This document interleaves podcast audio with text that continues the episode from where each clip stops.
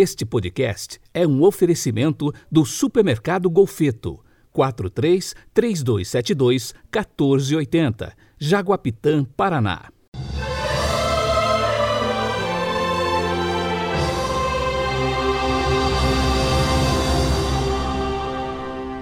Terça-feira, 16 de novembro de 2021. A cor litúrgica de hoje é o verde e o pensamento é de Santo Tomás de Aquino. Abre aspas. O bem de Cristo é comunicado a todos os membros, e esta comunicação se faz através dos sacramentos da Igreja. Fecha aspas.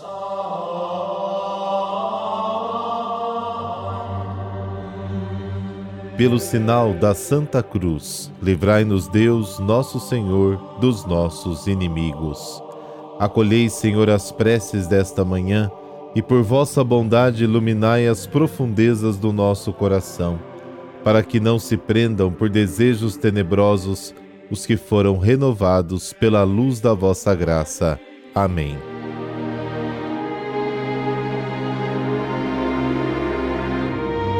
Lucas capítulo 19, versículos de 1 a 10. Naquele tempo, Jesus tinha entrado em Jericó e estava atravessando a cidade. Havia ali um homem chamado Zaqueu, que era chefe dos cobradores de impostos e muito rico. Zaqueu procurava ver quem era Jesus, mas não conseguia por causa da multidão, pois era muito baixo.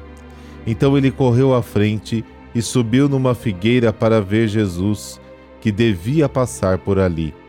Quando Jesus chegou ao lugar, olhou para cima e disse: Zaqueu, desce depressa, hoje eu devo ficar na tua casa.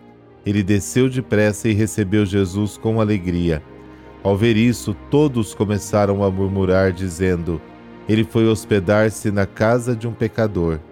Zaqueu ficou de pé e disse ao Senhor: Senhor, eu dou a metade dos meus bens aos pobres, e se defraudei alguém, vou devolver quatro vezes mais. Jesus lhe disse: Hoje a salvação entrou nesta casa porque também este homem é um filho de Abraão. Com efeito, o filho do homem veio procurar e salvar o que estava perdido. Palavra da salvação, glória a vós, Senhor.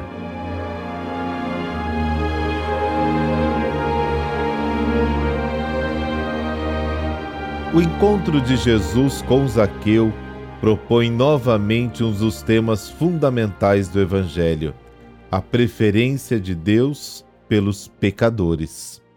Este homem rico e de alta posição está descontente consigo mesmo. Aparentemente ele tem tudo, mas na verdade falta o essencial.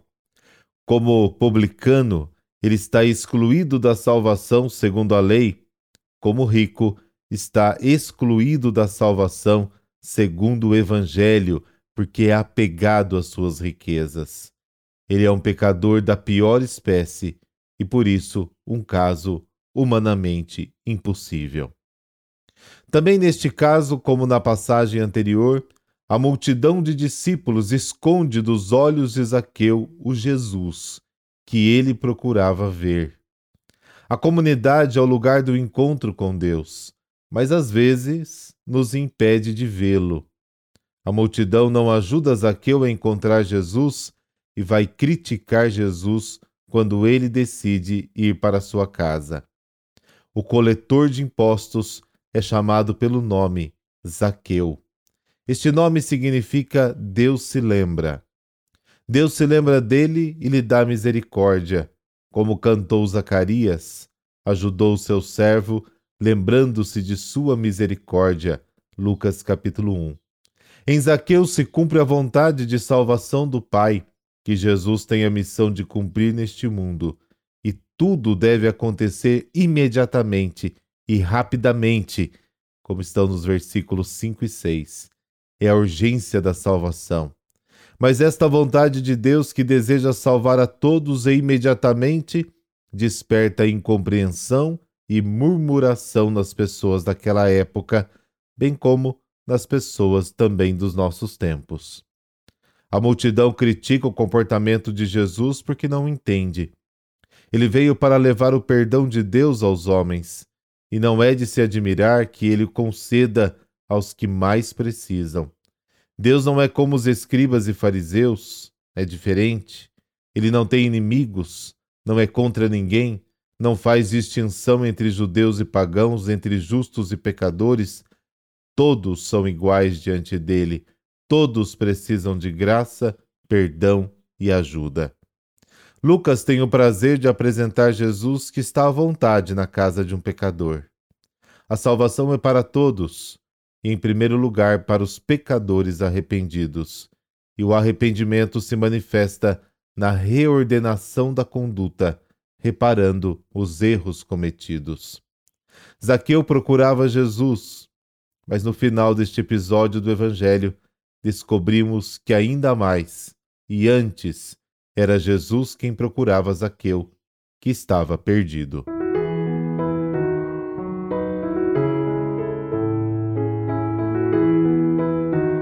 Santa Gertrudes, nascida na Saxônia em 1256, era filha de fervorosos pais cristãos. Aos cinco anos de idade foi entregue no mosteiro cisterciense de Helfa, onde cresceu adquirindo grande cultura cristã. Possuidora de grande carisma místico, tornou-se religiosa consagrada. Gertrudes revelou-se como uma profunda mística. Sua vida contemplativa era sinal de perseverança para as outras religiosas. Aos 25 anos de idade, teve a primeira das visões, que, como ela mesma narrou, transformaram a sua vida. Toda a sua rica experiência transcreveu e reuniu no livro Mensageiro do Divino Amor, talvez a mais importante obra cristã de teologia mística. A união com Cristo vivo constitui a essência de suas aspirações e de suas experiências místicas. Este amor tão profundo à humanidade de Cristo levou a descobrir a devoção ao Sagrado Coração, constituindo-se numa das iniciadoras do seu culto mas para ela o coração significa toda a pessoa do Verbo feito carne, que o desejo de união leva a atingir no seu coração onde se encerra toda a virtude da divindade.